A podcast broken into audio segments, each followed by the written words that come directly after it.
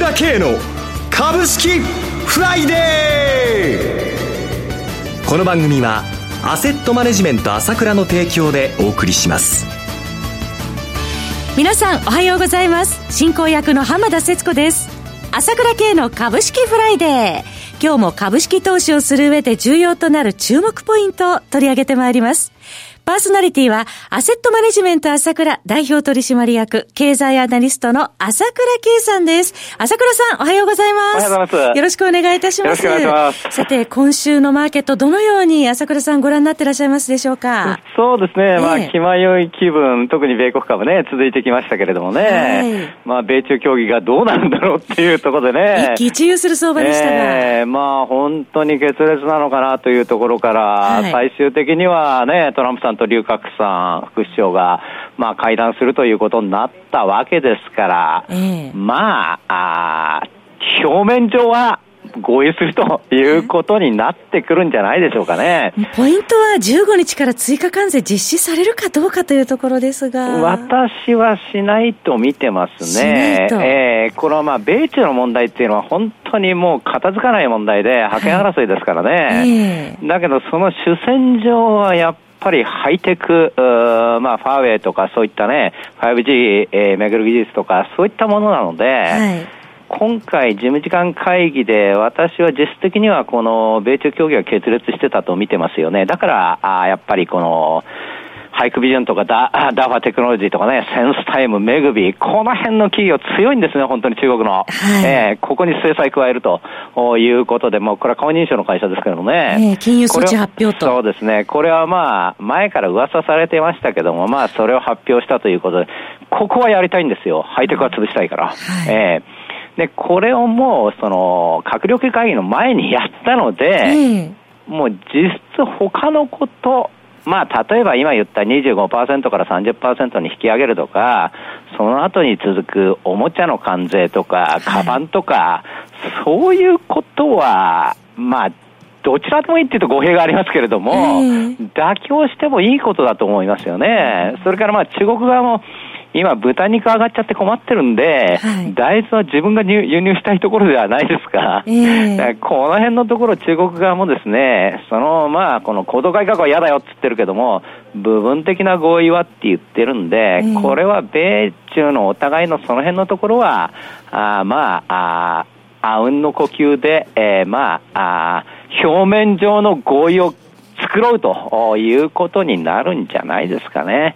それだけで十分だと思います、相場的には。えそれだけで十分で、もうこれで、これ以上悪くならないなということで上がってくるという流れになるんだと思いますよ、私は。はい。その間、日本は、えー、3連休ということで、えー、また今日はオプション S q ですけれどもね。そうですね。はい、S q もほとんどこれ、やっぱり波乱なしということで、しばらく波乱ないで忘れた頃にこれまたやってくるんですけれども、はい、それでこの、今晩からですね、私、アメリカの方視察旅行に行ってきますので、はい、来週の放送なんですけれども、ここはの当社取締役の長谷川慎一とですね、はい、山本先生のね、えー、ダブルしんちゃんコンビでやってもらおうと思いますんでね、はい、これも楽しみにしてくださいね。はい。ではまた、あの、視察旅行からお帰りになったら、朝倉さん、海外の状況なども伺えればと思いますので、楽しみにしております。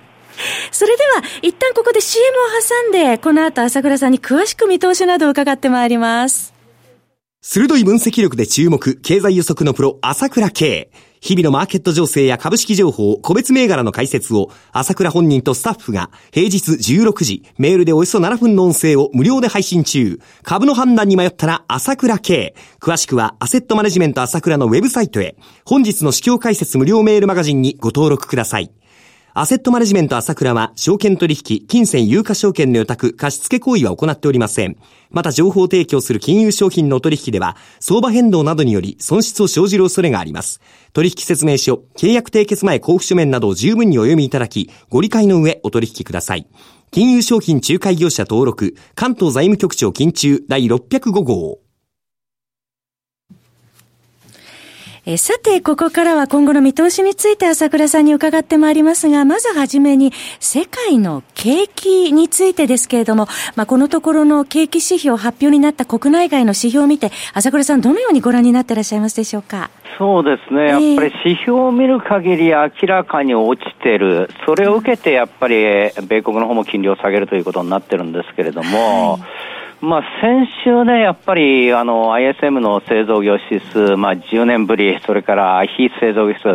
3年ぶりという低水準になっちゃってね、はい、アメリカ経済、ちょっと変調かなっていうような気分になってきたんですけれども、えーそこで、まあ今日消費者物価出てましたけども、はい、まあ、これもまあ1.7%プラスということだったんです。これは予想に届いてませんよね。えー、まあ、これよりもやっぱり私も驚いたのは、あの、9月の生産者物価指数がそれに前にあの発表になったんですけどもね、日本でいうと、あまあ、卸売物価指数とか企業物価指数ですけども、えー、これが前月比0.3%減になったのは驚きましたね。うん、あの前月比でマイナスになっちゃうんだということで、えー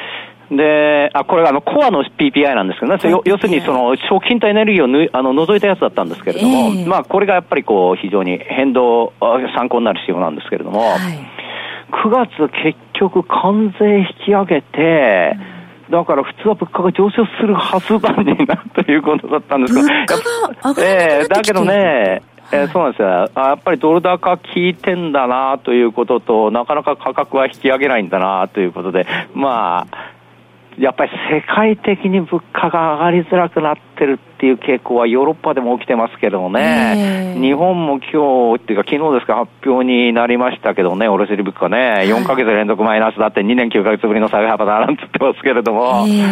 どうもこの傾向というのはやっぱりありますよね。どうしても日本化っていうか世界的なこういった物価が上がりづらくなってるっていう傾向はありますね。え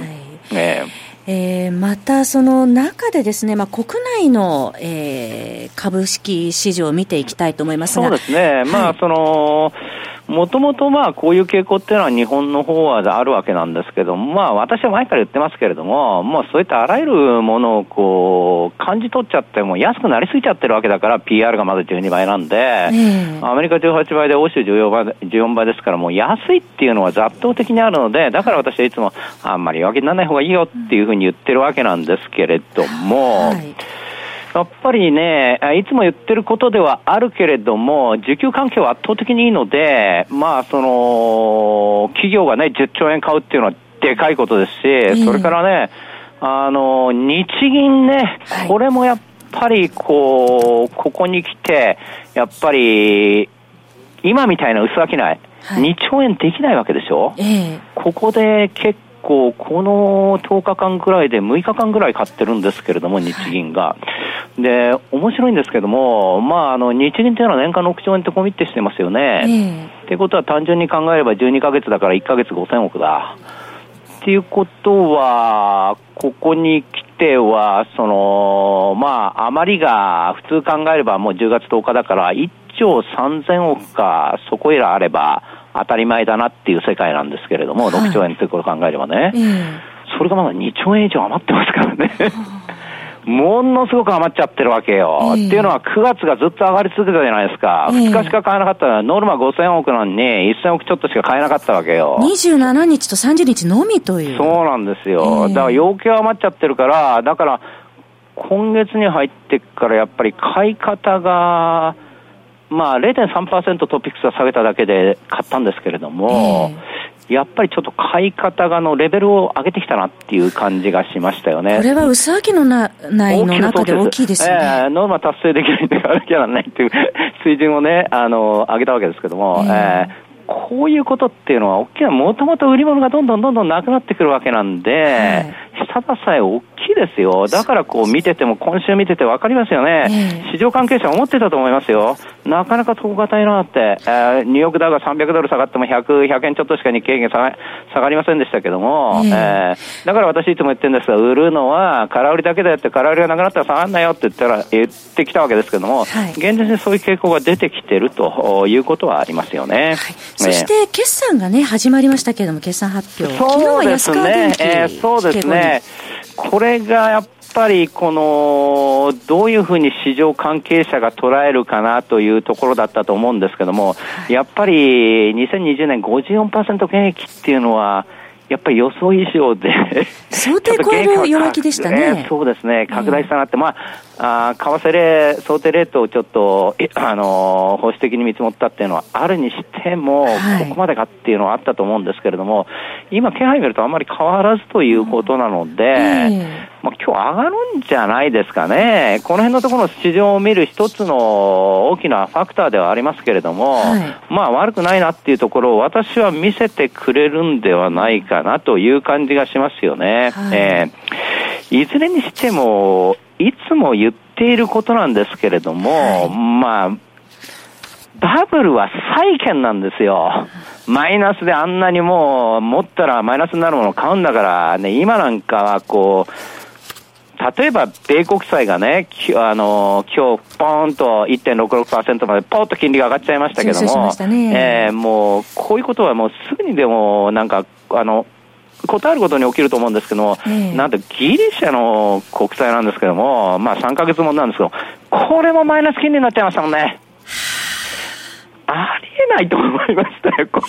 れ。もう、えー、もう最近はバブルの状態というところね。そういうことですよね。ですから、えー、やっぱり株は先ほど最初の段階で言ったように、日本株なんか逆バブルの最たるもんなわけですから、はい、PR12 パー、22枚ということなので、えー、まあ、いつでも離陸体制っていうのはあるわけなので、はい、だからそういった悪材料っていうのはすべて、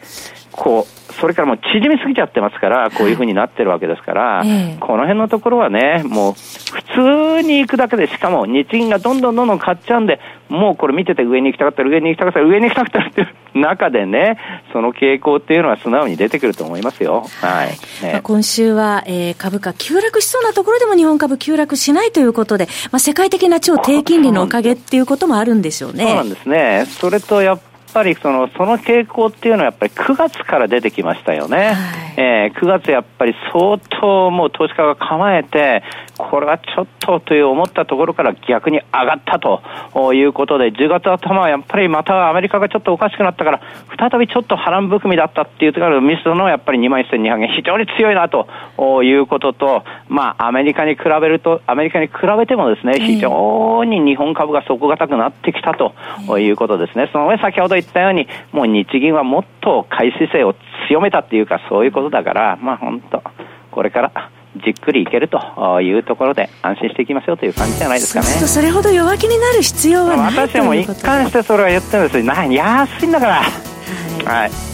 えー、そのあたりを、えー、踏まえて3連休明け臨んでいきたいと思いますがまずは米中協議の行方に注目というところでしょうか。そうですね。はい、はい、えー、そろそろお別れのお時間が迫ってまいりました。お話はアセットマネジメント朝倉代表取締役経済アナリストの朝倉圭さんでした。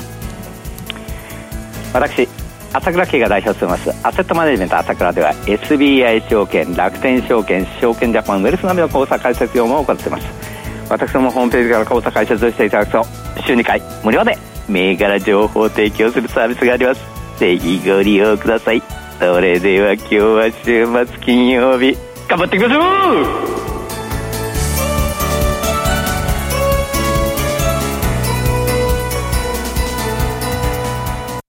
この番組はアセットマネジメント朝倉の提供でお送りしました。最終的な投資判断は皆様ご自身でなさってください。